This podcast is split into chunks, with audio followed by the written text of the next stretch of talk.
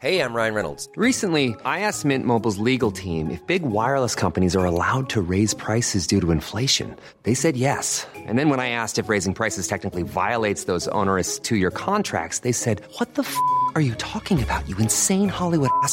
So to recap, we're cutting the price of Mint Unlimited from $30 a month to just $15 a month. Give it a try at mintmobile.com slash switch. $45 upfront for three months plus taxes and fees. Promo rate for new customers for limited time. Unlimited more than 40 gigabytes per month. Slows. Full terms at mintmobile.com. Millions of people have lost weight with personalized plans from Noom. Like Evan, who can't stand salads and still lost 50 pounds. Salads generally for most people are the easy button, right? For me, that wasn't an option. I never really was a salad guy. That's just not who I am. But Noom worked for me. Get your personalized plan today at Noom.com. Real Noom user compensated to provide their story. In four weeks, the typical Noom user can expect to lose one to two pounds per week. Individual results may vary. Quality sleep is essential. That's why the Sleep Number Smart Bed is designed for your ever evolving sleep needs. Need a bed that's firmer or softer on either side? Helps you sleep at a comfortable temperature? Sleep Number Smart Beds let you individualize your comfort so you sleep better together. JD Power ranks Sleep Number number 1 in customer satisfaction with mattresses purchased in-store. And now, save 50% on the Sleep Number limited edition Smart Bed for a limited time. For JD Power 2023 award information, visit jdpower.com/awards. Only at a Sleep Number store or sleepnumber.com.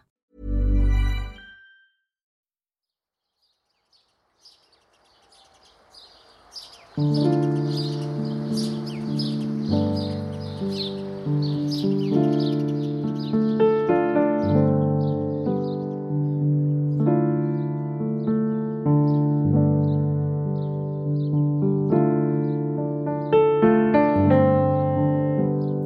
wäre, wenn dies unser letzter gemeinsamer Kaffee wäre? Worüber sprechen wir und was ist wirklich wesentlich? Was liegt uns so sehr am Herzen, dass wir unser Wissen, unsere Gedanken und Erfahrungen hier mit dir teilen möchten? Ich bin Viktoria Dressel und ich freue mich riesig, dass du mich gefunden hast und diesem Podcast Last Coffee Before Dying lauschst. Ich wünsche dir zutiefst Inspiration für dein Leben.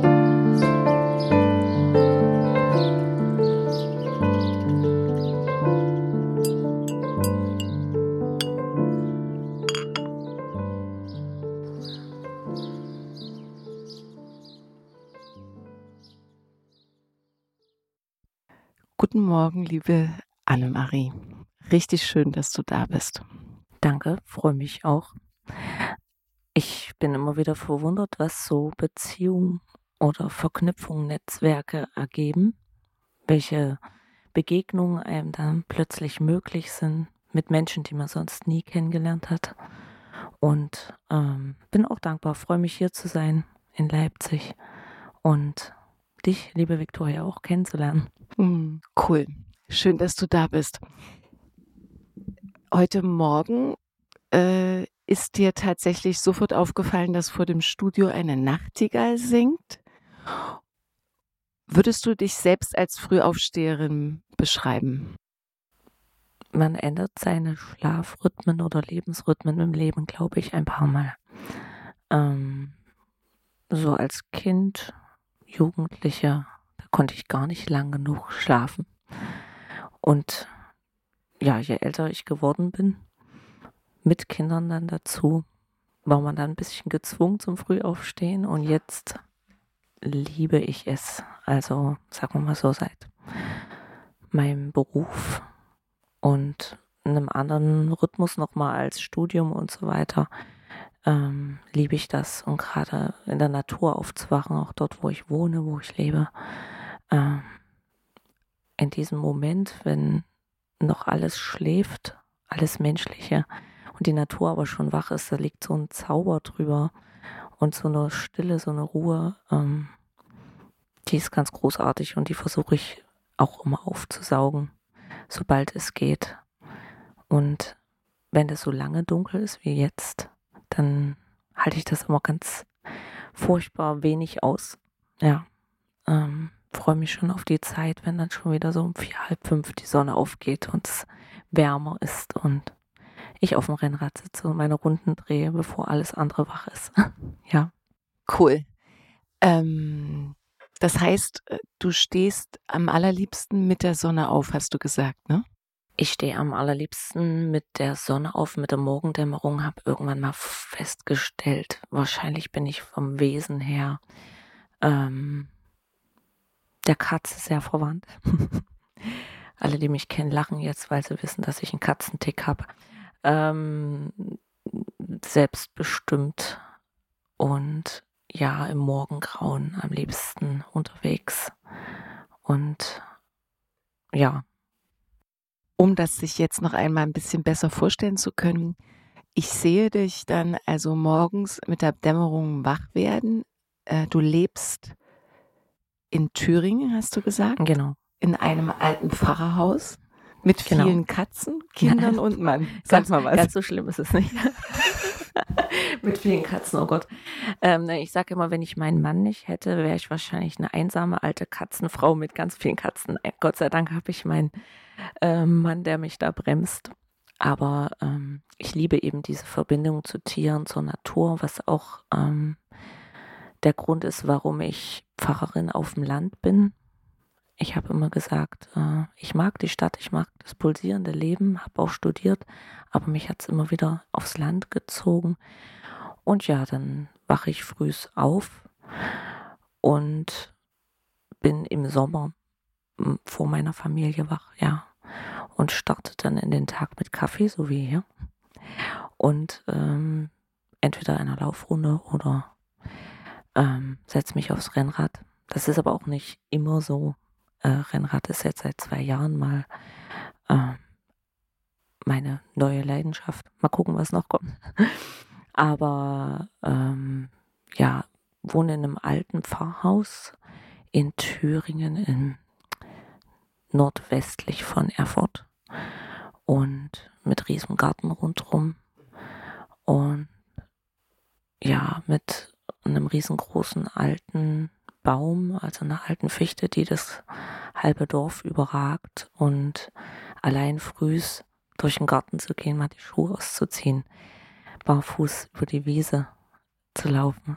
Ich sehe es an deinen Augen. Ja. Du läufst gerade mit. Ja, das war tatsächlich äh, in einem der Interviews, die ich hatte, als es um den Wunsch geht, was ich mir vorstelle, wo ich mich in der Zukunft sehe, was ich brauche, war genau das das Bild, dass ich morgens die Möglichkeit habe, mein, meine Tür zu öffnen und barfuß auf einer Wiese zu laufen mit einem Morgenkaffee. Ja, sich einfach ähm, auch zu verbinden. Und auch wenn ich arbeite, wenn ich arbeite ja viel mit dem Kopf, ähm, dann trotzdem zu spüren und ähm, die Natur auch einfach zu spüren.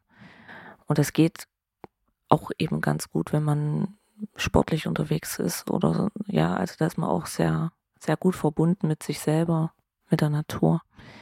Und das Schöne ist dort, wo ich lebe, egal wo ich hingehe. Ähm, ich bin immer innerhalb von drei Minuten mitten auf dem Feld und sehe Rehe und Hasen und also es ist so ideal zum Gedanken frei werden und Kopf frei kriegen, ja. Jetzt hast du gesagt, noch bevor wir hier gestartet sind, dass du sehr von deiner Mutter oder mütterlicherseits unterstützt worden bist, zu auch deine freiste Version zu leben. Von mir selbst so, ja. ja. Was würdest du sagen, hat dich überhaupt dazu befähigt und gibt dir die Kraft für so viele Menschen auf sehr selbstverständliche Weise, so wie du das auch beschreibst, da sein zu können? Erstmal habe ich mich dazu nicht selber befähigt. Und das ist mir sehr klar und sehr wichtig geworden. Also der Weg, den ich gegangen bin, auch in diesem Beruf, ähm, den habe ich, naja, mir so halb selber rausgesucht. Man sagt ja immer, das ist so ein Beruf mit Berufung, ne? Und das Studium ist, naja, kein Zuckerschlecken. Also man muss das dann schon wollen und das Gefühl haben, ja, genau dort bin ich auch gewollt, gebraucht. Ähm, ich bin Pfarrerskind, wie gesagt. Dann setzt man sich erstmal auseinander damit, will ich das, kann ich das, möchte ich das überhaupt. Ich wollte erstmal was anderes werden, habe ich ja gesagt. Ich erinnere mich ganz sehr konkret an eine, relativ späte Situation. Da war ich schon ordiniert, so heißt das bei uns, was katholischerseits die Priesterweihe ist, ne, ist bei uns dieser Akt, wo wir auch versprechen, Dienst in der Kirche zu tun und wir Gottes Segen zugesprochen kriegen. Und ähm, ich bin eingeführt worden bei uns auf der Pfarrstelle, wo ich jetzt bin, also an dem Ort. Und da wurde mir ein Satz gesagt, der in der Bibel steht und äh, der heißt nicht ich, also Jesus sagt das, nicht ihr habt mich erwählt, sondern ich habe euch auserwählt. Und das ist mir in dem Moment, den Satz habe ich hunderttausend Mal wahrscheinlich schon gelesen, gehört, aber in dem Moment wurde mir das bei dieser Amtseinführung zugesprochen und da ist mir das so ganz klar geworden. Man kann sich für viele Wege entscheiden und merken, okay, hier schlägt mein Herz, das liegt mir. Ähm, aber letztlich bin nicht ich das, die den Weg aussucht. Und letztlich ist es das oder ist es auch für mich mein Glaube an Jesus Christus, an Gott, sind es, ist es das, was mich befähigt dazu erst. Also ist es auch äh, Jesus Christus, der mir da Kraft dafür gibt und auch ähm, mich da immer wieder füllt, ja. Also ich kann Menschen nur was weitergeben, wenn ich mich selber auch davon wieder gefüllt weiß. Und eine besonders wichtige Botschaft auch unseres christlichen Glaubens ist es ja, ähm, bedingungslose Liebe zu empfinden, weiterzugeben. Und ich glaube, aus dieser bedingungslosen Liebe, die ich auch erfahren habe, auch von meinen Eltern, ja, und auch von meiner Mutter, von meiner ganzen Familie, jetzt von meinem Mann und meinen Kindern. Und nur wenn man die selber erfährt, ähm, kann man das auch weitergeben. Und das ist, also wenn ich es runterbrechen müsste, ist das wirklich das Elementarste, was für mich den christlichen Glauben ausmacht. Zu wissen, dass man akzeptiert ist, dass man gehalten ist, dass man geliebt wird, so wie man ist, genauso wie man es richtig auf der Welt ist. Und ähm, genauso gewollt wurde eben von Gott, ja. Und wenn ich das, ist mir auch nicht jeden Tag so bewusst. Also es ist nicht so, dass ich durch die Welt gehe und sage, yeah, ich bin geliebt, ich bin akzeptiert, es ist alles toll. Da gibt es auch ganz viele Tiefs, wo ich natürlich auch mal zweifle und ja, hadere oder denke, ich bin nicht richtig oder so, aber es ist so ein Grundtenor in meinem Leben so eine Grundschwingung, die Gewissheit, dass ich geliebt bin und richtig bin, so wie ich bin. Ja, und wenn ich jetzt zum Beispiel auch mal eine Hocharbeitsphase habe, ähm, wo sich das alles auftürmt und man denkt, oh, wie soll ich das alles schaffen? Wie, um Gottes Willen. Und das noch und das. Und man hat Gefühl, ich beschreibe das so gern mit Jonglierbällen. Man hat fünf Bälle in der Hand und ständig fallen zwei mindestens runter. Ja, also man, ähm, und man ist auch ganz vielen Erwartungen ausgesetzt, auch in diesem Beruf, generell im Leben, glaube ich. Ähm, mit dem man umgehen muss, wo man aushalten muss, dass man die auch enttäuschen kann.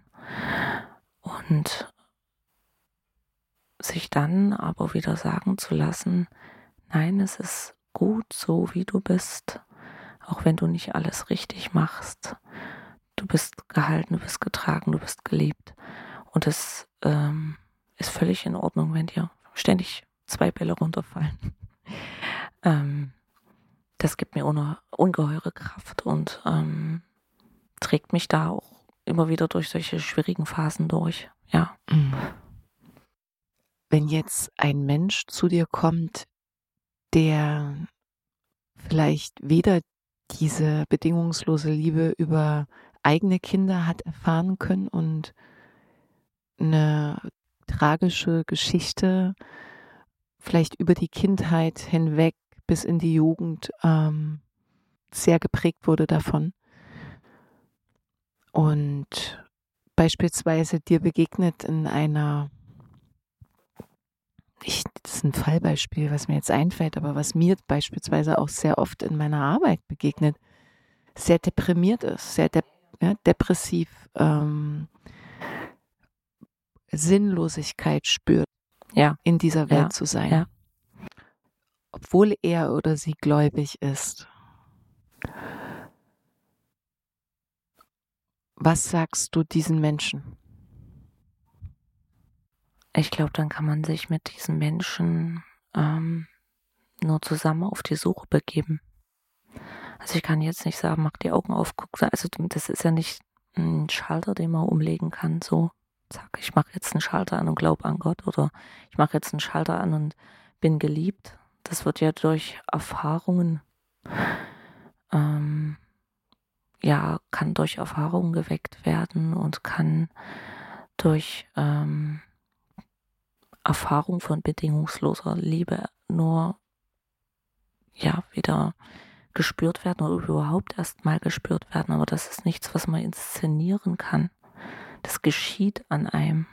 Ich glaube, man kann sich mit ähm, solchen Menschen oder Menschen, die sowas erlebt haben, nur gemeinsam auf die Suche machen. Wo, wo kann ich das finden? Wo kann ich das spüren? Und ich behaupte, dass jeder Mensch in seinem Leben irgendwo bedingungslose Liebe spüren kann oder schon gespürt hat und zwar nur eben gerade auch nicht wahrnehmen kann, ja. Aber da kann ich nicht einem Menschen sagen, mach die Augen auf, sondern das muss er selber finden, spüren, selber herausbekommen, sehen. Und jeder hat ja eine, seine eigene Geschichte. Wie gesagt, ich gucke da ja auch nur drauf. Ähm, da kann man nur begleiten und helfen, die richtigen Fragen für sein eigenes Leben zu stellen und zu gucken, ähm, bin ich sowas schon mal begegnet, bin ich bedingungsloser Liebe schon mal begegnet, ja. Und ähm, das ist aber nichts, wo man irgendwie eine Antwort hat, die man dann hinlegt und sagt, guck, steht doch in der Bibel. Also ich glaube, das würde absolut ins Leere gehen und ist auch nicht Sinn von, von Seelsorge. Ähm, ja, aber natürlich ist es ein Riesengeschenk, wenn man selber ähm, diese Liebe erfahren hat und eine Ahnung davon hat.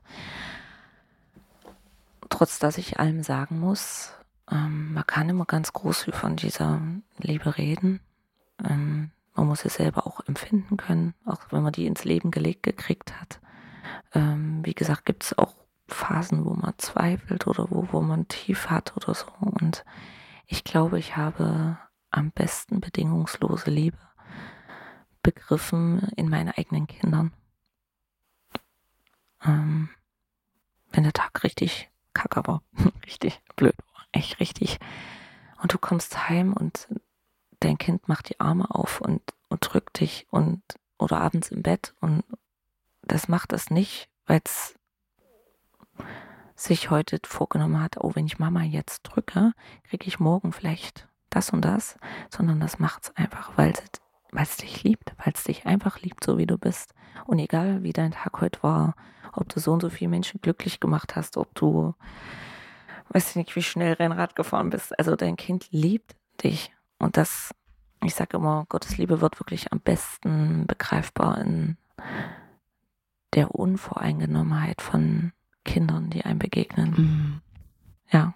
Kann ich nur bestätigen. Ist so. Ja, es ist, es ist was wunderbares Geschenk, echt. Mhm. Das ist ganz, ganz toll. Und wenn man das Glück hat, ähm, findet man in seinem Laufe seines Lebens auch ähm, Menschen, die einem auch diese bedingungslose Liebe schenken können. Ähm, die müssen, das Bedingung ist dann nicht, ähm, dass man verwandt ist oder dass man blutsverwandt ist oder sowas. Also auch Freunde, Partner ähm, können einem so begegnen oder kann man das so erfahren, ja. Wenn du von Gott redest, Ja, wer oder was ist er oder das? Du hast jetzt äh, gesagt, eig- eigentlich könnte man es übersetzen als die, die Kraft, die der bedingungslosen Liebe am nächsten kommt, wenn man dafür Worte finden müsste? Was ist es noch? Gott. Gott ist ganz viel. Ich könnte jetzt ähm, klassisch antworten, Gott ist Vater, Gott ist Sohn, Gott ist Heiliger Geist. Also allein diese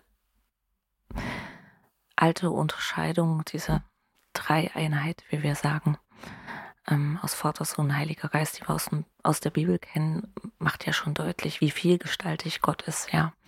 Und dass er uns auf ganz unterschiedlicher Weise begegnet, sei es als Schöpfer der Natur, ja, als Sinn, Zusammenhang des Ganzen, warum wir hier sitzen, warum wir überhaupt am Leben sind, dass nicht alles ein riesengroßer Zufall ist, dass Menschen entstehen aus Zellklumpen, ja. Also es ist so wahnsinnig. Ich sage immer auch, das ist für mich so absoluter Gottesbeweis, die Genialität des Lebens, ja. Ähm, wie so ein, wie so ein Baby entsteht, ja, das ist, das ist Wahnsinn, ja. Ähm, und da kann man sagen, ja, ist, natürlich ist das Biologie, klar. Aber ähm, dass dahinter es einen Urgrund gibt, der das veranlasst ähm, oder auch den Sinn gibt, warum wir Menschen hier auf der Erde leben, lieben, fühlen, denken, handeln. Ähm, auch das ist Gott für mich Schöpfer des Lebens, Urgrund wirklich des Seins. Und dann ähm, ist Gott für mich eben auch derjenige, der die Liebe eben in unser Leben gelegt hat. Äh, ist Gott in der Liebe spürbar? Ist Gott im Gegenüber spürbar? Und äh, ja, ist Lebenskraft. Man kann ganz viele Worte und Bezeichnungen finden. Ist Halt, ist, ist Trage, ist Stütze. Gott ist derjenige, ja, dem ich mein Leben zu verdanken habe und der auch Sinn in mein Leben legt. Und ähm, den ich aber auch ganz konkret erfahren kann, also persönlich auch erfahren kann, ähm, der mir persönlich begegnen kann, eben als diese Kraft, als diese Verbindung in der Liebe zum Menschen. Ja. Es ist für Außenstehende mh, mm, immer schwer nachvollziehbar, ja. Was ist denn Gott? Und ich weiß noch, als ich jugendlich war, da setzt man sich ja sehr auch nochmal mit dem Glauben auseinander. Und ähm, da habe ich auch einige schmerzhafte Erfahrungen gehabt äh, von Mitschülern oder ja, wer so einem, mit einem zu tun hatte, eben als man jugendlich war, die ähm, dann gesagt haben, du und dein Scheiß Gott, ja. Oder wo man dann Anfechtungen auch einfach bekommen hat und so und sag mir doch, wo er ist und so, so dieser Klassiker. Ähm, es gibt nichts, was ich nicht sehen kann. Es begegnet einem immer wieder ähm, von Menschen, die da sehr fern von sind, von diesem Denken, dass es auch was geben kann, was man nicht haptisch anfassen kann, ja. Ähm, und da habe ich dann in der Jugendzeit, äh, also den Leuten dann auch mal versucht, das so deutlich zu machen, habe auch immer gesagt, du würdest niemals abstreiten, dass es Liebe nicht gibt. Und Liebe kannst du trotzdem nicht sehen.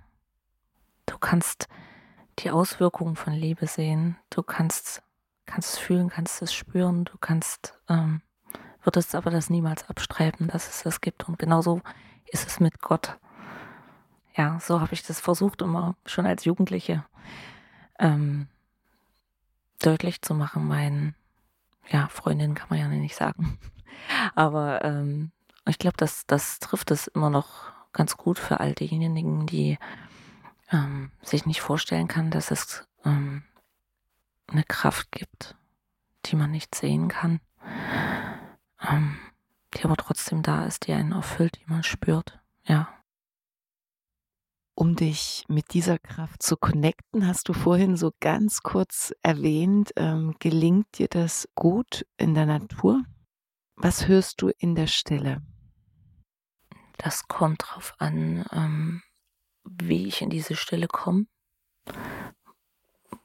wo ich herkomme, was vorher war. Und ähm, ich höre in der Stille erstmal ganz viele Gedanken meistens von mir selber blitzen. Ja, und dann braucht es ein paar Mechanismen oder Wege, die man für sich selber auch finden muss, um diese Stimmen ähm, ruhig zu kriegen und Gott zum Klingen zu bekommen oder einfach auch ganz konkret äh, mit ihm ins Gespräch zu kommen. Aber das Geniale ist ja, dass es nicht ähm, nur da diesen einen Weg gibt und nur in der Stille, um mit Gott in Gespräch zu kommen. Also Gebet wird mir jetzt dazu sagen, zum Beispiel. Hm, ich bin eigentlich den ganzen Tag mit Gott ganz viel im Gespräch. Ähm, der begleitet eigentlich meinen halben Tagesablauf, ja. Sei es im Auto, wenn ich ins Auto einsteige und sage, Mensch, pass auf mich auf, ähm, lass mich gut ankommen. Oder ähm, mir schießt irgendein Gedanke durch den Kopf, ich bin gerade stinksauer auf jemanden oder wütend. Ähm, ist mir neulich erst passiert. Dann habe ich äh, im Auto auch, also Auto ist zum Beispiel auch ein Ort, ja, da komme ich mit Gott ins Gespräch. Ähm, das kann zwischen Tür und Angel sein. Wie gesagt, neulich im Auto habe ich dann ganz, ganz laut einfach auch gerufen, Mensch, nimm mir doch diese Wut weg. Hilf mir doch, äh, dass ich nicht mehr sauer bin auf diesen Menschen. Der kann auch nichts dafür, dass er mir jetzt wehgetan hat. Und äh, nimm mir die Wut weg, die behindert mich. Und ja, sei bei mir. Also ich rede mit Gott ähm, wie mit einem Freund, wie mit einem ja, wie mit meinem besten Freund.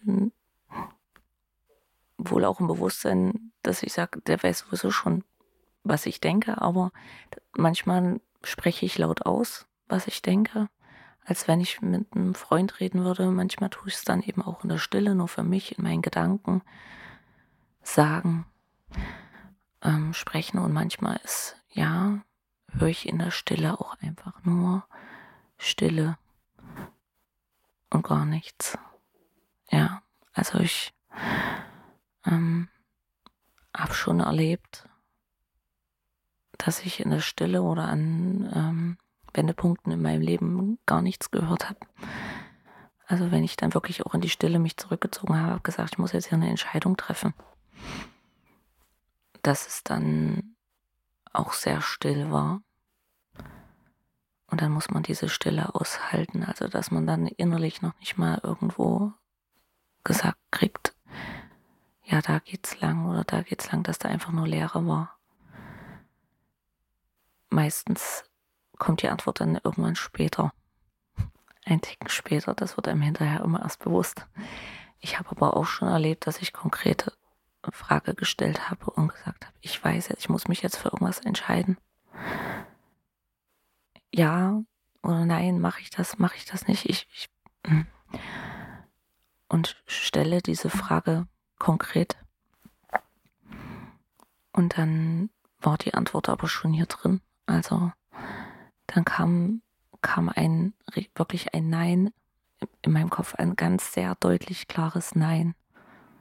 Mein Herz hätte lieber ein Ja gehabt. Aber ich, es kam dann wirklich ein Nein sehr stark ist schwer für Außenstehende zu beschreiben, aber ähm, ja, ich höre in der Stille vieles. Aber bist du dann aber dem Herzen oder dem Verstand gefolgt? Ich bin der Antwort gefolgt, die als erstes, die ich als erstes gehört habe in mir drin. Ja. Manche beschreiben das als Intuition. Ja, nee, das war nicht Intuition, weil diese Fragespiel, mache ich es, mache ich es nicht, mache das, das ging schon sehr lang. Okay. Und da war nichts mehr mit Intuition. Intuition. Mhm. Ähm, das war wirklich, das war wieder, also irgendwie hat es mit dem Autofahren immer zu tun. muss, ja, das, ähm, hm. das war ein Moment, wo ich dann auch wirklich ähm, an, an Straßenrand gefahren bin und bin raus und bin, habe mich bin durch die Wiese gelaufen, ja, habe mich wieder connected mit der Natur, muss mit deinen Worten zu sagen, ja, und ähm, habe dann wirklich auch ähm, in meinen Gedanken oder im Gebet gesagt, Gott, ich brauche jetzt hier eine Antwort, was soll ich machen? Ich weiß nicht weiter. ich weiß nicht, was richtig ist. Ähm, Mhm. Ich brauche jetzt hier eine Antwort. Und dann kam so ein klares Nein für mich. Mach es nicht. Dass ich damit einsteigen konnte und Mhm. wieder wusste, wo es lang geht, ja. Aber ich hätte lieber ein Ja gehört, aber in dem Moment war das Nein die richtige Entscheidung, ja. Okay, ja, das wäre jetzt meine Frage gewesen. Im Rückblick war es die richtige Entscheidung. Mhm.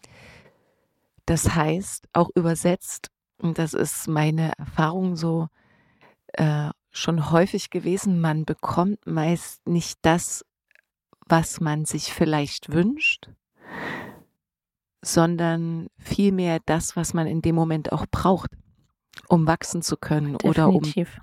verstehen zu Definitiv. können. Das heißt, unsere Vorstellung, wie wir, an denen wir Dinge oft festmachen, dürfen auch immer wieder losgelassen werden, um größere Genau. Sicht für die Dinge zu bekommen, die vielleicht eigentlich für uns bestimmt sind. Also, das kann ich an mir selbst beschreiben, aber auch an, an all den Menschen, mit denen ich mich bisher jetzt auch über die Arbeit ja, in der Tiefe auseinandergesetzt habe, würde ich sagen, begrenzen wir uns oft durch Bilder, die wir haben manchmal und Vorstellungen davon, wie die Dinge sein sollten. Aber dass es da noch viel mehr gibt und noch viel mehr Möglichkeiten, die für dein Glück am Ende oder dein Wohl in der Tiefe bestimmt sind, das dürfen wir lernen. Das ist etwas, an was ich mich gerne immer wieder auch selbst erinnere, dass ich mich aus diesen Vorstellungswelten, aus dieser Enge immer wieder auch entspannen darf, Genau. weil die Form manchmal ganz anders in Erscheinung treten kann. Genau. Also auch die Erwartungen, die an einen herangetragen, Bilder, was weiß ich, ähm, wie Leben zu sein hat, wie Leben, wie, wie Glück ähm, entsteht, wie ich ein glückliches, erfülltes Leben habe, ähm, wie ich meine Lebenszeit fülle. Das ist, man schießt sich da so ein, ähm, oder das ist ja auch in Ordnung, man hat ja auch unterschiedliche Lebensphasen, aber sich immer wieder gesagt zu kriegen, also immer, sich immer wieder ähm, selber zu sagen und es auch gesagt zu kriegen, es gibt noch viel mehr und dein Leben kann mit so vielen Dingen gefüllt werden und überprüfe deine eigenen Bilder, die Erwartungen, die an dich herangetragen werden, auch die Erwartungen an dich selber, die du hast. Ähm, und nimm immer mal wieder neue Perspektiven auf dein Leben ein.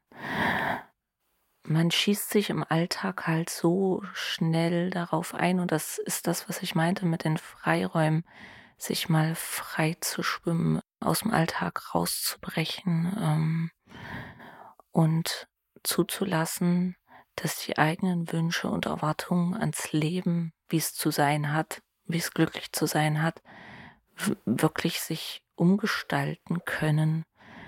Man braucht Ziele im Leben, man braucht Bilder, wo man sagt, Mensch, da, da möchte ich mal hin, das ist mein Wunsch. Also es, es braucht diese Träume, Bilder, Ziele, ähm, um Antrieb zu haben und sein Leben auch ähm, nach vorn zu bringen, daran zu wachsen. Aber es darf niemals ähm, festgeschrieben sein.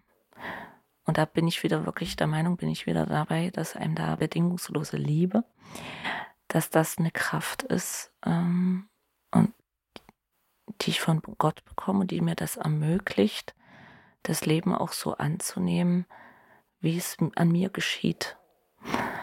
Also immer bereit zu sein, was das Leben mit mir vorhat, was Gott auch mit mir vorhat. Also das ist auch für mich irre befreiend, mich da reinfallen zu lassen und ähm, mir sagen zu können, ja, ich habe meine Vorstellung, ich habe meine Wünsche, da und da will ich mal hin. Das und das möchte ich gerne mal noch erfüllen. Aber immer zu wissen, dass es sein kann, dass Gott einen ganz anderen Plan mit mir hat. Ähm, und dass es gut ist und dass er Gutes mit mir vorhat, dass er nicht da sitzt und überlegt, Mensch, sondern dass da es jemanden gibt, der für mein Leben noch ganz viele Schätze bereithält und der einen Plan für mein Leben hat, in dem ich keine Marionette bin in dem Leben, ja. Also das, so darf man sich das nicht vorstellen, so würde ich mir das auch niemals vorstellen. Das ist keine bedingungslose Liebe, wenn man denkt, oh Gott, ist da so ein Strippenzieher, der hier uns lenkt. Das ist nicht mein Gottesbild, also so ist Gott für mich nicht. Aber er ist jemand, der mein Leben hält und trägt und auch immer weiß, wo es hingeht und auch ganz viele Überraschungen eben noch für mich bereithält. Das ist, ähm, das ist mir ungeheurer Trost und Kraft, das zu wissen. Es ist nur nicht immer leicht auch zu akzeptieren. Ähm, ich weiß nicht, ob du das Vaterunser kennst, du wahrscheinlich so als dieses Standardgebet von uns Christen oder das Gebet, was wir alle können, was wir alle sprechen, was in der Bibel steht. Da gibt es eine Passage, da tun wir uns am schwersten damit. Dein Wille geschehe. Ja. Und das ist für mich die schwerste Passage zu beten, zu sprechen, aber es ist immer wieder heilsam, das zu tun. Gerade auch in Momenten, wo man verzweifelt ist, wo man nicht weiter weiß, zu sagen, dein Wille geschehe. Du handelst an mir. Ich kann viel selbstbestimmt viel machen, aber letztlich dein Wille geschehe. Und das auch auszusprechen in Momenten, wo man echt am Abgrund steht, das ist echt hart, aber es hat auch was unheimlich Befreiendes, Entlastendes, ähm, sich da hineingeben zu können. Ja, es ist schön, wie du das beschreibst in deinen Worten. Und ich habe einfach nur andere Worte vielleicht mhm. für dieselbe Sache. Ich sage zum Beispiel ganz häufig, dass aus meinem tiefen Gefühl heraus, aus meiner tiefen Überzeugung heraus Leben, und da könntest du auch genauso Gott platzieren, niemals gegen dich ist, sondern immer für dich. Und natürlich, und das konnte ich und musste ich auch erfahren, äh, in schwierigen Momenten es sicherlich nicht so einfach ist, sich daran zu erinnern, dass alles in der Tiefe am Ende einen Sinn ergibt und ich definitiv gewisse Dinge, zum Beispiel wie ich über Dinge und Menschen denke, das kann ich selbstverständlich kontrollieren und beeinflussen. Oder wie ich Leben gestalten möchte. Äh, da kann ich mich dafür und dagegen entscheiden. Ich darf wählen, selbst kreieren. Und es gibt aber eben die andere Hälfte von Leben oder Gott geführtes Leben, vielleicht, äh, um das zu übersetzen, das nicht möglich ist zu kontrollieren und da braucht es Hingabe. Und ich glaube, das fällt uns Menschen unglaublich schwer, die nicht diesen Glauben haben oder die vielleicht in der Tiefe noch nicht andocken konnten an dieses Gefühl, ähm, weil es vermeintliche Unsicherheit repräsentiert oder ausgeliefert sein, Hilflosigkeit. Mm. Ja, kein Urvertrauen. Kein also Urvertrauen. dieses Urvertrauen ins Leben. Ähm, Urvertrauen, ähm, ja, ist ja was, was dich dann ähm, auch befähigt, hinzugeben, also in diese Hingabe zu kommen, ja. Und an, annehmen zu können und akzeptieren zu können, dass es eben Dinge außerhalb unseres Verfügungsbereiches gibt.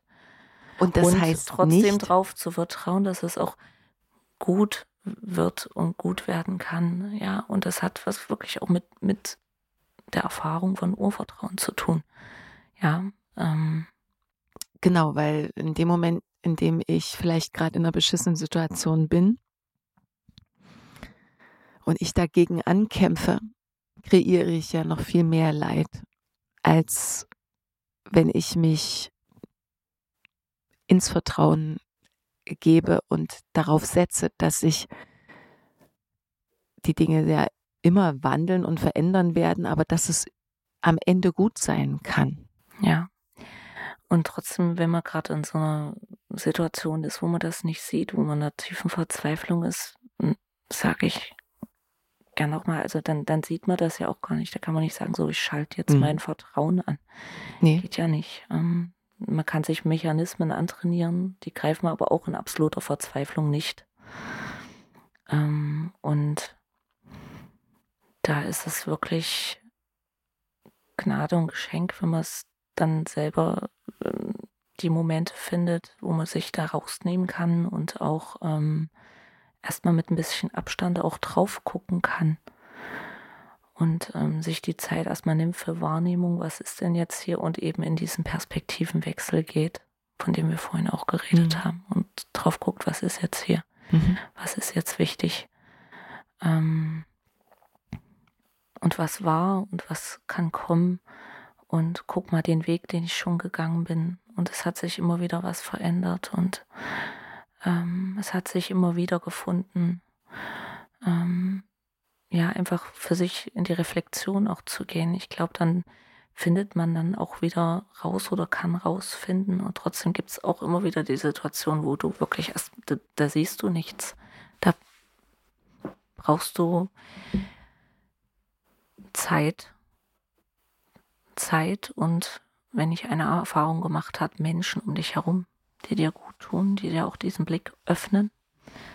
Und ich weiß aus eigener Erfahrung, ähm, auch in solchen schlimmen Phasen oder in Lebensphasen, die echt schwierig sind,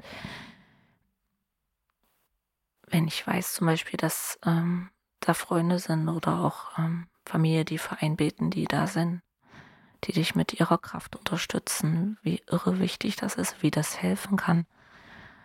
Ähm, wenn du nicht da andocken kannst an dieser Kraft, an diesem Vertrauen, In diesem Moment. in diesem Moment zu wissen, andere können das für dich Mhm. und andere tun das für dich. Ähm, wir als Christen vertrauen da eben sehr auf das Gebet und das ist uns unsere, ja, unsere Connection sozusagen. Und ähm, ich habe es einfach immer wieder erfahren, immer wieder in diesem Leben, dass wenn man auch selber gerade nicht beten kann, auch nicht ähm, mit Gott reden kann oder selber in tiefer Verzweiflung ist, aber sich auch jemanden anvertraut und weiß, der macht das für mich, der kann jetzt beten für mich. Mhm. Das funktioniert echt. Das ist krass. Also das funktioniert tatsächlich. Also dass das die Kraftübertragung gibt und ähm, das ist grandios. Wenn du die Gesellschaft betrachtest, wenn du die Menschheit im Großen siehst, was würdest du sagen, auch in Zukunft betrachtet, wenn ihr darüber de- nachdenkt, wie Kirche gestaltet wird? Was brauchen wir Menschen? Beziehungsweise was fehlt uns im Moment am allermeisten aus deiner Sicht? Liebe. Da sind wir wieder beim Ausgangspunkt. Ähm, Liebe und ähm, die Wahrnehmung des anderen, also den anderen mit liebenden Augen auch ansehen zu können und ihn genauso ansehen zu können, ich sag's mal mit meinen Worten, wie Gott mich ansieht, liebend, der mich akzeptiert, der mich wertschätzt. Wenn ich das selber erfahre, kann ich das auch weitergeben und kann selber auch die anderen und die Menschen um mich herum auch so angucken, wertschätzen, aushalten. Ich muss nicht alle Menschen lieben, aber ich darf sie aushalten und ähm, ihnen wertschätzend und liebend gegenübertreten. Und ähm, dann lässt sich, glaube ich, vieles besser gestalten. Ich glaube, das geht unserer Gesellschaft gerade sehr ab, dieses Aushalten von Gegensätzen und fehlende Kommunikation. Direkte Kommunikation ist eine, ja, ein Zweig davon, der da auch mit ähm, eine Rolle spielt. Und ähm, ja, das ist auf jeden Fall was, was, was mich umtreibt und wo ich auch denke, wir haben nach wie vor einen Riesenauftrag auch äh, als, als Christen, als Kirche, wie auch immer, dass wir gestalten können in Zukunft. Auch das wird sich radikal wandeln. Das müssen wir uns bewusst sein. Aber ich gehe da auch äh, gar nicht mit großen Bauchschmerzen an diese Frage. Da habe ich auch ein Grundvertrauen. Ich weiß, diese Botschaft von Gottes Liebe wird sich immer weiter tragen, wird immer weiter gegeben werden, aber auf unterschiedlichen Formen, auf unterschiedlichen Wegen, nicht in den Bildern, in den Erwartungen, sind wir wieder dabei, wie wir, ähm, die wir jetzt vielleicht haben, sondern anders. Aber wenn es eins ist, was, ähm, was wir den Menschen sagen sollten oder was wichtig ist, dann diese Liebe weiterzugeben und diese Achtung gegenseitig ähm, füreinander, ja, und fürs, fürs Leben, ja, definitiv. Eine herausfordernde Frage, wenn ich mich jetzt äh, hineinversetze und so wie du sehr häufig als Pfarrerin, als Mensch, als Mutter, als Geliebte, als Freundin im Gespräch mit Gott bin mhm. und ich das große Ganze sehe, stelle ich Gott die Frage, warum gibt es dann beispielsweise so viel Leid wie Krieg? Ich habe jetzt letztens wieder Nachrichten gelesen, aktuell sterben unglaublich viele Kinder in Afghanistan, äh, wirklich ein Hunger, nicht nur dort, sondern wir wissen alle, dass es mittlerweile so viele Brennpunkte auf der Welt gibt. Warum ist das so? Warum machst du das mit uns? Könnte man ja jetzt. Ja, das sind wir wieder. Das ist lustig, wir kommen immer wieder in ähnliche Punkte. Also erstmal würde ich sagen, ich selber als Mensch, als Annemarie Pfarrerin, kann nie das große Ganze sehen und überblicken. Das kann ich gar nicht. Ich sehe immer nur meinen Bildausschnitt, mein Leben, meine Wahrnehmung, sehe das, was in der Welt geschieht, was mir auch gerade zur Verfügung gestellt wird. Also ich selber werde nie das große Ganze sehen. Das allein kann für mich Gott überblicken. Ja, ich, ich nicht. Ich nehme immer nur mein Feld wahr. Ich sehe dabei auch nicht, was alles Wunderschönes in dieser Welt geschieht, wo, wo es funktioniert, wo Menschen sich begegnen, wo äh, Leben entsteht, ja.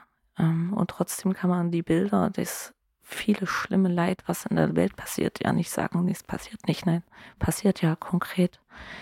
Aber ähm, man muss dann, glaube ich, nochmal unterscheiden, oder das hat mir sehr geholfen. Es gibt Punkte im Leben, wo ich sehr deutlich auch Gott die Frage stelle, warum muss das jetzt sein? Also gerade ähm, auch in Bezug auf äh, schwere Krankheiten oder sowas, wo wirklich auch diese Frage steht. Und die halte ich aber auch aus oder kann, kann sie ganz gut aushalten oder kann zumindest auch aushalten, ähm, dass ich da für mich nicht unbedingt eine Antwort drauf finde, warum sowas sein muss. Warum es Kriege gibt, also es ist ja auch so, ein, ist wirklich eine klassische Frage, die wir auch gestellt kriegen. Warum lässt Gott das zu? Ja. Weil er uns nicht in diese Welt, also uns dieses Leben nicht zur Verfügung gestellt hat, uns nicht geschaffen hat, damit wir, ähm, wie Marionetten, das hatte ich vorhin das Bild schon mal gebracht, rumdirigiert. Das ist für mich das falsche Gottesbild. Ähm, sondern er hat uns einen freien Willen mit auf die Welt gegeben zu entscheiden, ähm, was wir tun. Nur sind wir Menschen ganz oft damit überfordert, zu unterscheiden, was gut, was schlecht ist, was böse ist, was ähm, dem Leben dient oder was dem Leben schadet. Und ähm, ich sage immer, die Kriege, die entstehen, die entstehen, weil Menschen sich falsch entscheiden weil Menschen die falsche Entscheidung auch gegen Liebe treffen, ja. Ähm, und die ganzen Zusammenhänge mit hungernde Kinder und so einmal würde ja wahnsinnig, wenn man in die Medien guckt und man kriegt die ganzen Bilder präsentiert, ja, es ist ja wirklich so. Auch diese Sachen sind Entwicklungen auf dieser Welt, ähm, die entstanden sind, ähm, weil die einen Menschen sich da einen Vorteil verschaffen, die anderen da. Also unser Reichtum unserer Welt, unsere, unseres reichen Europas ist ja auch auf der Armut der dritten Weltländer einfach aufgebaut. Ja. Ja. Und das sind solche, solche Zusammenhänge, wo wir uns eigentlich auch täglich ungewollt schuldig machen, ja, ähm, in die wir aber Zusammenhänge, in die wir einfach gesetzt sind. Ähm, es ist gut, sich das immer mal wieder bewusst zu machen, dass ich auch Teil eines solchen Systems bin. Mhm. Ja. Und ähm, gleichzeitig mein Möglichstes zu tun, auch da Schritte dagegen zu setzen.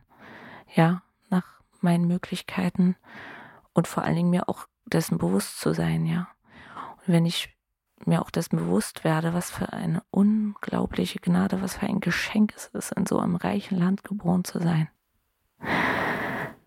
Das fließend Wasser aus der Wand kommt, mein Kühlschrank ist voll. Ja. Absolut. Ähm, das, und das nicht wir, als selbstverständlich zu nehmen, sondern als Gnade und Geschenk, dann werden auch so viele Probleme, die die Menschen umtreiben, die sie wahnsinnig machen, ah, die negieren sich oder ja, also das ist einfach, ich glaube, das ist die Krankheit unserer weichen Welt, ja. Und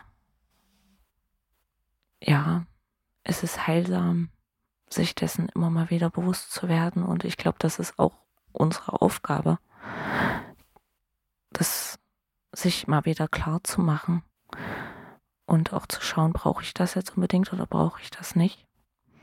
Ja, aber um nochmal auf die Frage zurückzukommen, ähm, ja, warum lässt Gott das Leid zu?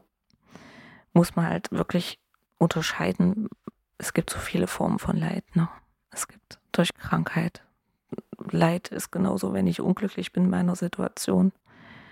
Ähm, obwohl mein Kühlschrank voll ist, obwohl Wasser aus der Wand kommt. Es obwohl ich so noch, viel Geld habe auf meinem ja, Konto. Richtig.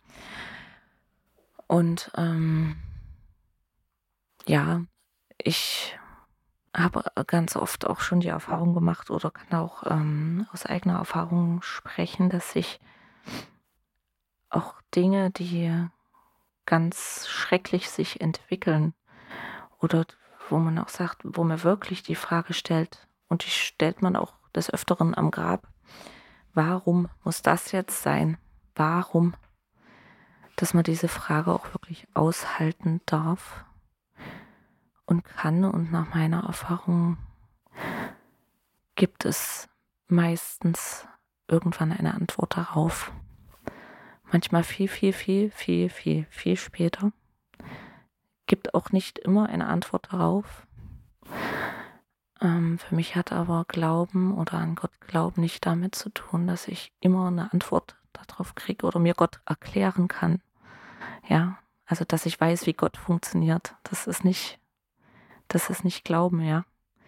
Gott bleibt auch immer der Unbegreifliche, derjenige, wo ich nicht weiß, äh, warum muss denn das jetzt sein?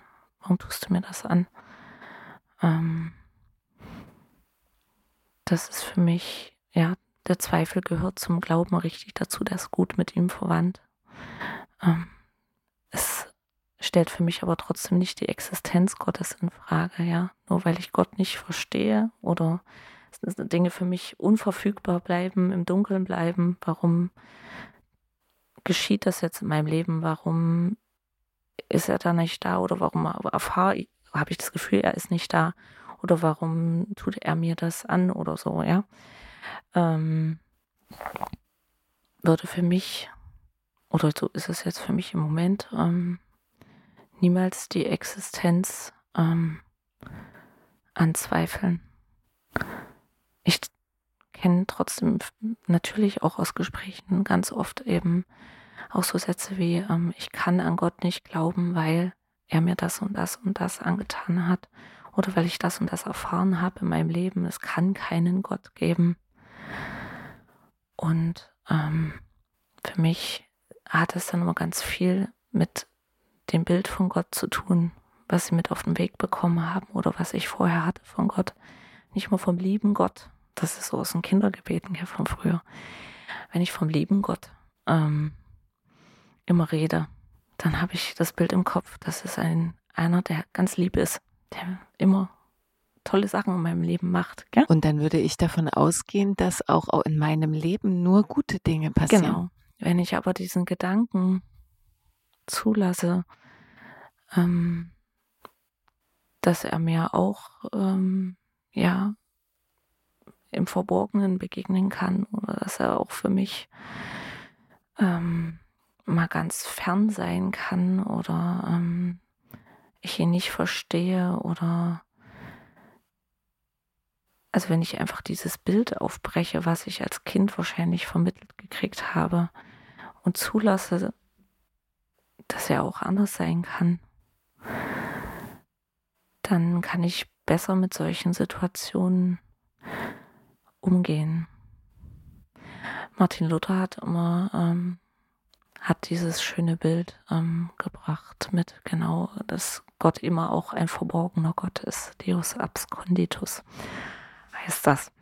Ja, also Gott ist immer auch ein verborgener Gott, ein mir fremder Gott. Ja. Und ähm, ansonsten würde er ja tatsächlich wieder eine Illusion erschaffen, nämlich dass ich glaube, Gott wäre kontrollierbar. Richtig. Und das Dann ist würde auf ja keinen Fall. Genau. Die Aufgabe no? oder das Vertrauen oder die Hingabe ja äh, damit wieder auslassen und damit genau. würde der Kreis sich gar nicht schließen. Ne? Richtig, richtig, richtig. Ne? Aber ist wirklich, also man kommt immer wieder an diesem Punkt an, aber ja. es, das sind so klassische Sätze auch, warum, warum lässt Gott das Leid zu? Warum ähm, ich, ich kann an Gott nicht glauben, weil er tut mir das und das und das an. Ähm, das nehme ich ernst, das nehme ich wahr, aber wie gesagt, ich habe auch in unserem eigenen Leben, auch in unserem familiären Leben ähm, so viele Beispiele schon erlebt, ähm, wie Gott im größten Leid Gutes bewirken kann ähm, und in, in, Momenten des tiefen Abgrundes ähm, man das Gefühl hat, wo bist du? Und Jahre, Jahrzehnte später versteht man erst Dinge und erklären sich Sachen. Ja die man dann auch annehmen kann, ja, oder spürt, Mensch, nee, der war, er war da, ja. Aber da braucht es manchmal eben auch dann ein bisschen Abstand, ist so, ja.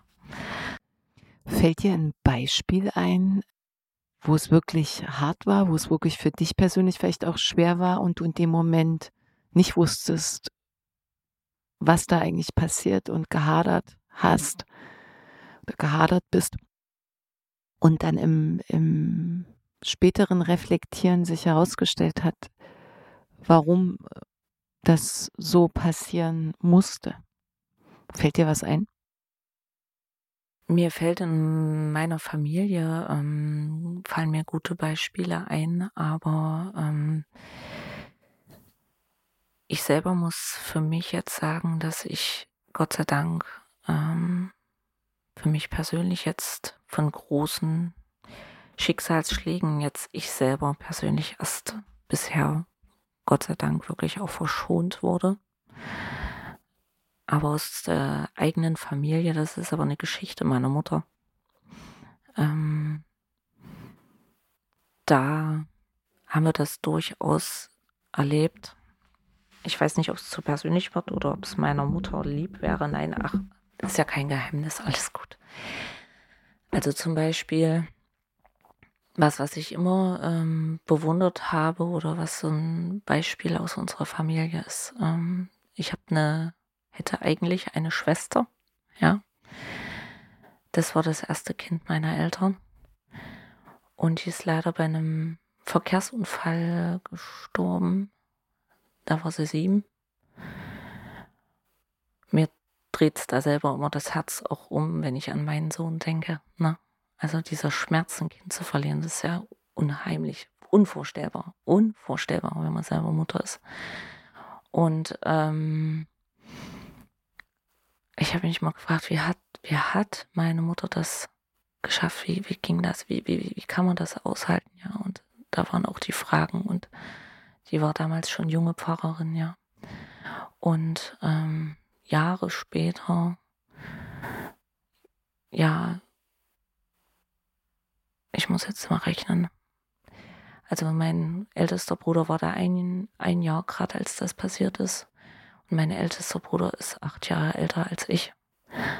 Und ähm, wie gesagt, Jahre später, meine Eltern hatten, glaube ich, schon mit Kindern abgeschlossen, kam noch ein zweiter Bruder dazu. Und ähm, kam ich dann als, äh, ich glaube, Überraschungsunfall. und ich sehe meiner Schwester total ähnlich. Ich heiße auch fast wie sie und bin ihr auch ähnlich vom Wesen her und so weiter und so fort. Und also meine Mutter, ich weiß nicht, ob man so einen Tod irgendwann annehmen kann. Ähm, aber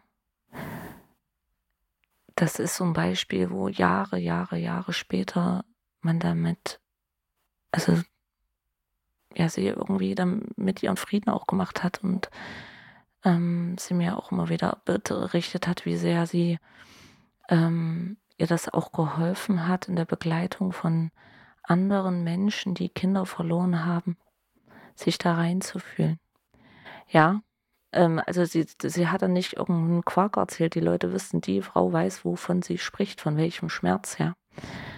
Und ähm, das ist zum Beispiel so ein klassisches Beispiel, wo man sagt, erst nach Jahren wird einem auch, man kann das annehmen, man versteht nicht alles, man weiß nicht letztlich die Frage, warum musste das jetzt so sein, aber es hatte seinen Sinn. Ja. Ja. Ähm, und auch um die Geschichte oder diesen Schicksalsschlag meiner Familie herum gibt es noch so viel, da gibt es so viele Nebenstränge, wo man dann sieht, was aus diesem Tod meiner Schwester auch für wunderbare Sachen entstanden sind. Ähm, und wunderbare äh, Geschichten, die anderen Menschen wieder Kraft gegeben haben. Mhm. Das macht diesen Tod nicht ungeschehen oder nicht schön, aber man sagt, okay, ich kann ihn annehmen. Und das absolut Faszinierende für mich, ich kannte ja meine Schwester nicht, wie gesagt, die ist viel lange vor mir, ist, dass ich ähm, immer eine Schwester habe in meinem Herz, ja. Und ähm, immer eine Verbindung zu ihr habe. Das ist, das ist das, das Lustige, ja. Also ich kannte ja nur ihr Grab und meine Mutter hat immer viel von ihr erzählt auch und so. Aber ich, ähm, ich freue mich bombastisch drauf, sie irgendwann mal kennenzulernen. Also das ähm, ist ja auch eine Frage, die unseren christlichen Glauben aufmacht. Wir glauben an ein Leben nach dem Tod, wie auch immer das aussehen soll. Aber ich habe früher schon immer gesagt, oh, ich freue mich so drauf, wenn sich unsere Seelen irgendwann mal treffen und ich dann wirklich auch da die Verbindung habe. Mhm. Ja, das ist toll. Das ist ein Beispiel. Mhm hoffe, meine Mutter nimmt es nicht. Äh, also es ist okay, dass ich das ähm, auch so veröffentliche. Es ist kein Geheimnis. Es ist einfach, ähm, ja. Ja, danke fürs Teilen. Du sagst, du bist verschont geblieben von großen Schicksalsschlägen auf einer persönlichen Ebene in deinem Leben. Und dennoch gehen wir ja auch durch Hoch und Tiefs in unserem Leben um noch eine persönliche Dimension ja. mit einzuweben, was genau. mir jetzt ganz wichtig wäre. Was war aus deiner Sicht für dich persönlich die schlimmste Erfahrung, die du machen musstest in deinem Leben? Für mich persönlich die schlimmste Erfahrung.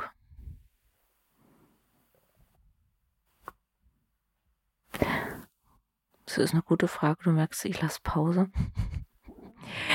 ähm, keine Erfahrung in meinem Leben war bisher so schlimm, dass ich sage, sie hat mich komplett aus der Bahn geworfen. Aber es gab eine Zeit in meinem Leben, die mich, ähm, ich habe immer wieder als Gnade und Geschenk erfahren, dass ich mich, ja, dass ich wieder meinen Weg gefunden habe, aber eine sehr herausfordernde Zeit war ähm, nach der Entbindung meines ersten Sohnes, wo ich, äh, der kam dreieinhalb Wochen zu früh und ich war sehr überfordert und mich hat eiskalt eine richtige Depression erwischt. Ähm, nie diagnostiziert oder so, aber ich war wirklich, ich war nicht nur mega erschöpft und körperlich und mental, sondern auch, ähm, also ich wollte nicht mehr. Ja, ich war richtig auch im Tunnel. Ich wusste nicht mehr, ich war überfordert mit der Situation. Ich habe dieses Kind in den Händen gehalten, habe gedacht, ja, ähm, was soll, was soll ich damit? Also wir, wir zwei hatten übelst Probleme miteinander zu starten, ja.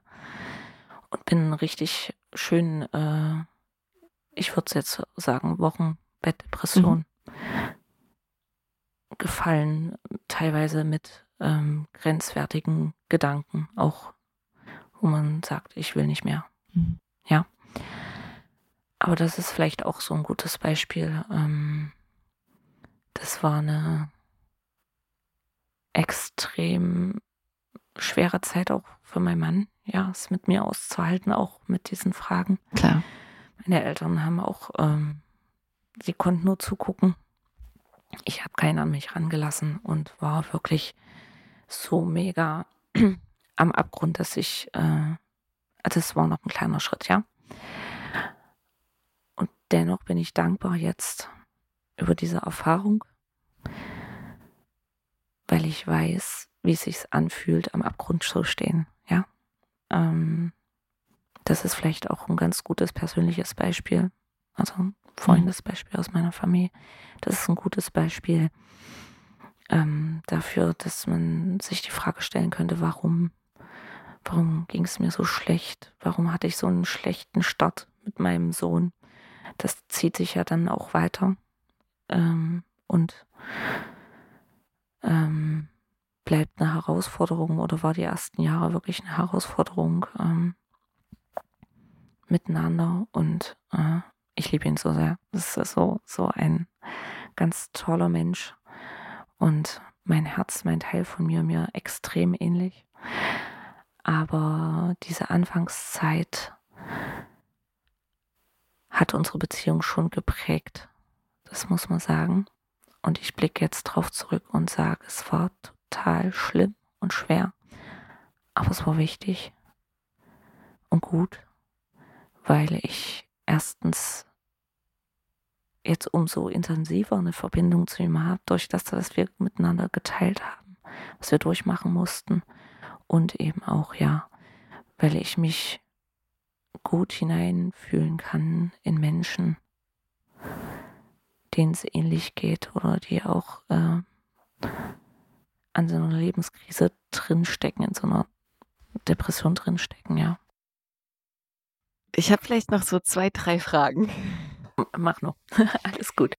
Um daran äh, anknüpfen zu können und zu wollen, ähm, die Frage an dich, was war dein wunderschönstes Erlebnis in deinem gesamten Leben bisher? Oh, du stellst sehr, sehr, sehr schöne Fragen. Was war das wunderschönste Erlebnis? Mein Leben ist voll von wunderschönen Erlebnissen jeden Tag wenn meine Kinder mich umarmen, wenn ich ja einfach bei mir selbst auch bin. Und ähm, ich bin froh, das auch so wahrnehmen zu können. Ich glaube, das schönste Erlebnis gibt es für mich nicht, weil es das irgendwie auf einen Sockel stellen würde und da geht nichts drüber. Es gibt jeden Tag so viele Wunder, so viele schöne Dinge, die geschehen, ähm, und sei es die Nachtigall, die früh vom Fenster singt, mhm. ähm, und die man groß machen kann in sich und ähm, die einfach, ja, so schätzen kann, wahrnehmen kann, die einen ganzen Tag tragen kann. Aber so das allerschönste Erlebnis, ich glaube, ganz viele würden antworten, ja, die Geburt meiner Kinder und das oder die meine Hochzeit oder ähm, solche Sachen. Das sind alles zwei, unzweifelhaft wirklich ähm, wunderbare, tolle Erlebnisse in meinem Leben gewesen. Und immer noch. Und dennoch äh, ist es wunderbar, morgens aufzuwachen und zu spüren, ich bin am Leben. Und das ist Wunder genug und äh, dieser Moment kann ganz groß werden für jemanden, der zum Beispiel krank ist oder ähm, nicht weiß, wie lange er noch zu leben hat und äh, wenn er früh aufwacht und merkt, nein, das ist, es geht noch, es ist alles noch, geht noch ein Tag und es wird schon und es ist ein ganz wunderbares Erlebnis. Aber das wunderbare Erlebnis, das für mich irgendwo auf einem Sockel steht, nee, das habe ich, könnte ich dir jetzt nicht benennen. Das gebe ich ehrlich zu. Mhm. Frag mich noch mal am Ende meines Lebens. Schön. Vielleicht kann ich dir das dann, äh, vielleicht kann ich dir das dann beantworten. Aber wir wissen ja gar nicht, wann das Ende ist von unserem Leben. Aber äh, ich finde es eigentlich schön, das nicht so glorifizieren zu können. Mhm. Ja. Mhm. Wann fühlst du dich zutiefst geliebt? Gibt es Momente, wo du wirklich diese Liebe, von der wir jetzt ganz oft immer wieder gesprochen haben. es bleibt ein Dauerthema. Ja, genau. ähm, wann fühlst du dich zutiefst geliebt? Wenn ich auf dem Sofa liege und meine beiden Kinder im Arm halte und die sich an mich rankuscheln beide. Und wir einfach nichts sagen müssen, sondern uns einfach nur im Arm haben und streicheln und ähm, ja, ich ihr, ihr Herz höre und sie mein Herz hören, dann fühle ich mich zutiefst geliebt. Ja. Doch. Ja, das ist also, habe ich jetzt letzte Woche erst erlebt, von dem her. Und das war so ein, ach, das war nur, das war nur fünf Minuten, die reichen dann wieder für eine ganze Zeit, ja. Ja. Jetzt könnte man vermeintlich darauf eine sehr schnelle, rationale Antwort finden, weil wir ja schon einiges auch von dir gehört haben, wer du bist, wie du arbeitest, was bisher so in deinem Leben passiert ist. Und dennoch möchte ich diese, diese Frage noch einmal stellen und die an dein Herz richten. Wofür dient dein Leben? Mein Leben dient dafür, anderen Liebe zu schenken. Ich kann es dir leider nicht anders sagen. Es dreht sich immer wieder um dieses, um diesen Sinn. Mein Leben, oder sagen wir es mal so, ähm, einer meiner Lieblingssätze ist da, wir sind auf dieser Erde, um zu lieben und geliebt zu werden. Nicht mehr, nicht weniger. Wir sind in diesem Leben, um selber Liebe zu üben, Liebe zu geben und selber geliebt zu werden. Das ist der Sinn. Und gleichzeitig nicht nur Sinn, sondern auch, ja, Auftrag, Erfüllung, ja. Als allerletzte Frage, um dich auf eine ganz persönliche Weise zu verabschieden und auch Danke zu sagen, so oder so, dass du hier warst, dir die Zeit genommen hast. Ich wirklich hoffe zutiefst, dass viele Menschen dir lauschen und fühlen können, viel mehr als verstehen, in diesem göttlichen Kontext, was es bedeutet, geführt, getragen, gehalten, geliebt zu werden in dieser Welt, auch in schlechten Zeiten oder in schwierigen Momenten. Das ist ja, sagen wir mal, die herausfordernde Situation oder das ist der Moment, der ja äh, am schwierigsten ist. Wenn alles gut läuft, kann man schnell über Gott und über Liebe sprechen. Ne? Ja, natürlich. Was möchtest du den ganz besonders den Generationen, die nach uns kommen, also unseren Kindern und Kindeskindern mitgeben auf ihrem Weg. Weil auch du gehst irgendwann, hast du gerade gesagt, wir wissen nicht wann. Keiner weiß und kennt den wirklichen Zeitpunkt. Und ja, du vertraust darauf, dass man sich wieder treffen kann, dass Seelen sich wieder begegnen, wie auch immer das aussehen wird. Aber wenn es eine Botschaft gäbe, die für ganz besonders die Menschen, die nach uns kommen, die vielleicht auch noch geführt, viel mehr geführt werden und begleitet werden und die diese Welt aber irgendwann mitgestalten, ganz eindeutig mitgestalten werden. Was wäre diese Botschaft an deine Kinder beziehungsweise an all diese Kinder dieser Erde? Du machst aber immer ganz schön große Horizonte auf. all diese Kinder dieser Erde. Ich glaube, da gäbe es tausend Botschaften. Ja, nein. Ähm, was würde ich Ihnen mitgeben? Vertrauen ins Leben.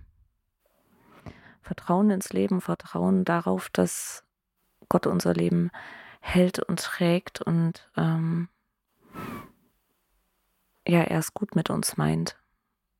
Und meinen Kindern, was gebe ich denen genau? Ich hoffe, ich gebe ihnen genau das mit. Vertrauen auf Gott, Vertrauen in die Zukunft und mutig und ähm, in aller Fröhlichkeit das Leben zu gestalten, ja.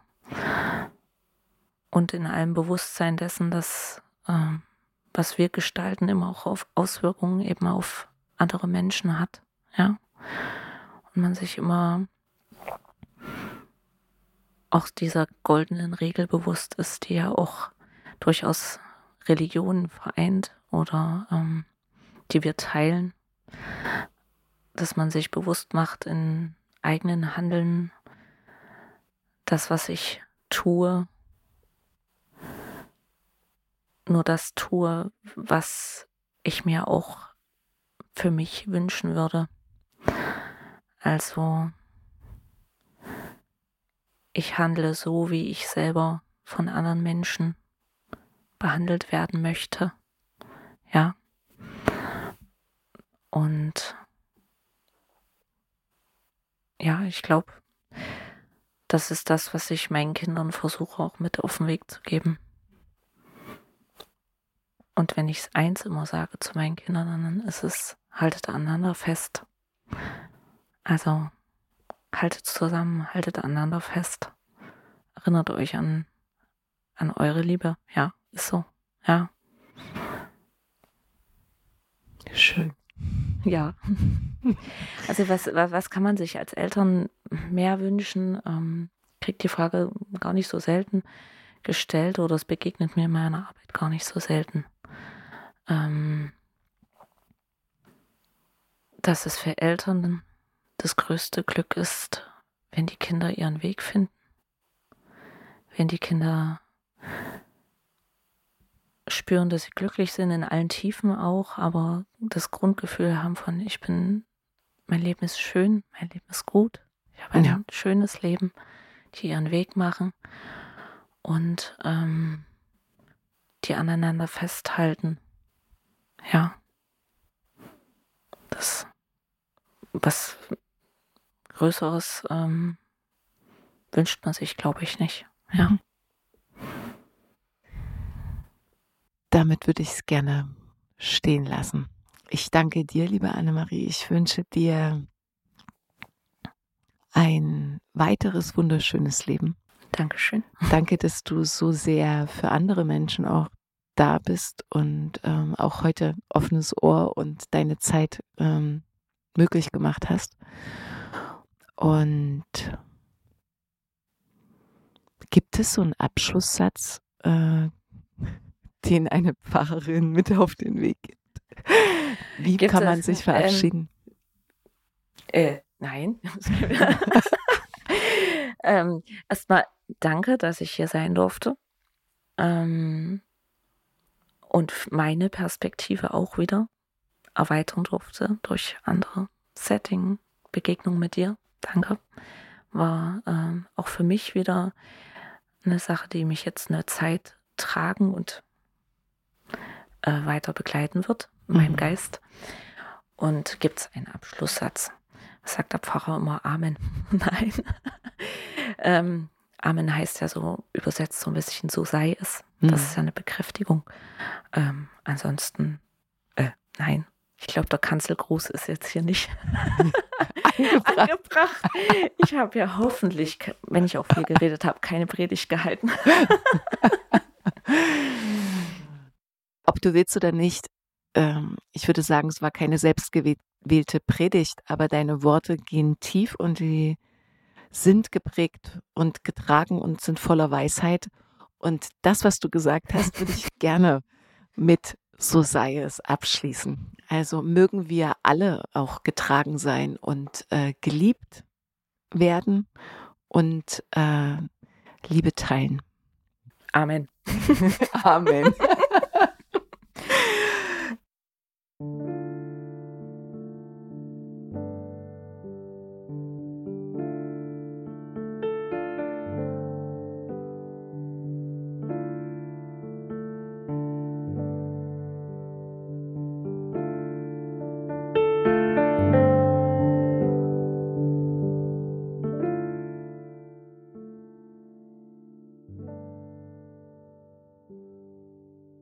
Ich hoffe sehr, dass dir dieser Podcast gefallen hat und dass du Inspirationen und Erkenntnisse für dich mitnehmen konntest. Was hat dich besonders berührt? Was nimmst du für dich mit? Ich freue mich sehr, wenn du dein Feedback direkt unter dem Beitrag teilst und ihn gern auch an deine Freunde weiterleitest. Wenn du magst, verbinde dich auch auf Instagram oder Facebook mit mir. Alle Informationen dazu findest du in den Show Notes. Außerdem lade ich dich ein, auf meiner Webseite vorbeizuschauen. Dort findest du noch einmal sehr übersichtlich meine Angebote, sei es als Coach, Speakerin oder Lehrerin. Auch kannst du dort kostenfrei den sehr persönlichen Newsletter abonnieren, der dich einmal im Monat mit kleinen Extras beschenkt. Ich freue mich sehr, dass es dir deine kostbare Zeit wert war, hier mit mir zu verweilen. Und von ganzem Herzen wünsche ich dir ein großartiges Leben und bis zum nächsten Mal.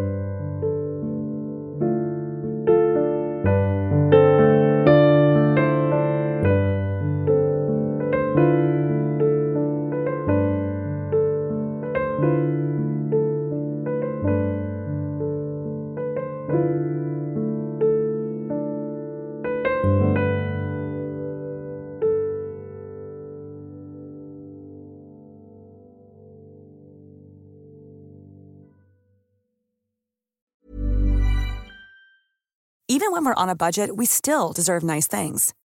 Quince is a place to scoop up stunning high-end goods for 50 to 80% less than similar brands. They have buttery soft cashmere sweaters starting at $50, luxurious Italian leather bags, and so much more. Plus, Quince only works with factories that use safe, ethical, and responsible manufacturing. Get the high-end goods you'll love without the high price tag with Quince. Go to quince.com/style for free shipping and 365-day returns. Mom deserves the best, and there's no better place to shop for Mother's Day than Whole Foods Market. They're your destination for unbeatable savings, from premium gifts to show-stopping flowers and irresistible desserts. Start by saving 33% with Prime on all body care and candles. Then get a 15-stem bunch of tulips for just $9.99 each with Prime. Round out Mom's menu with festive rosé, irresistible berry chantilly cake, and more special treats. Come celebrate Mother's Day at Whole Foods Market.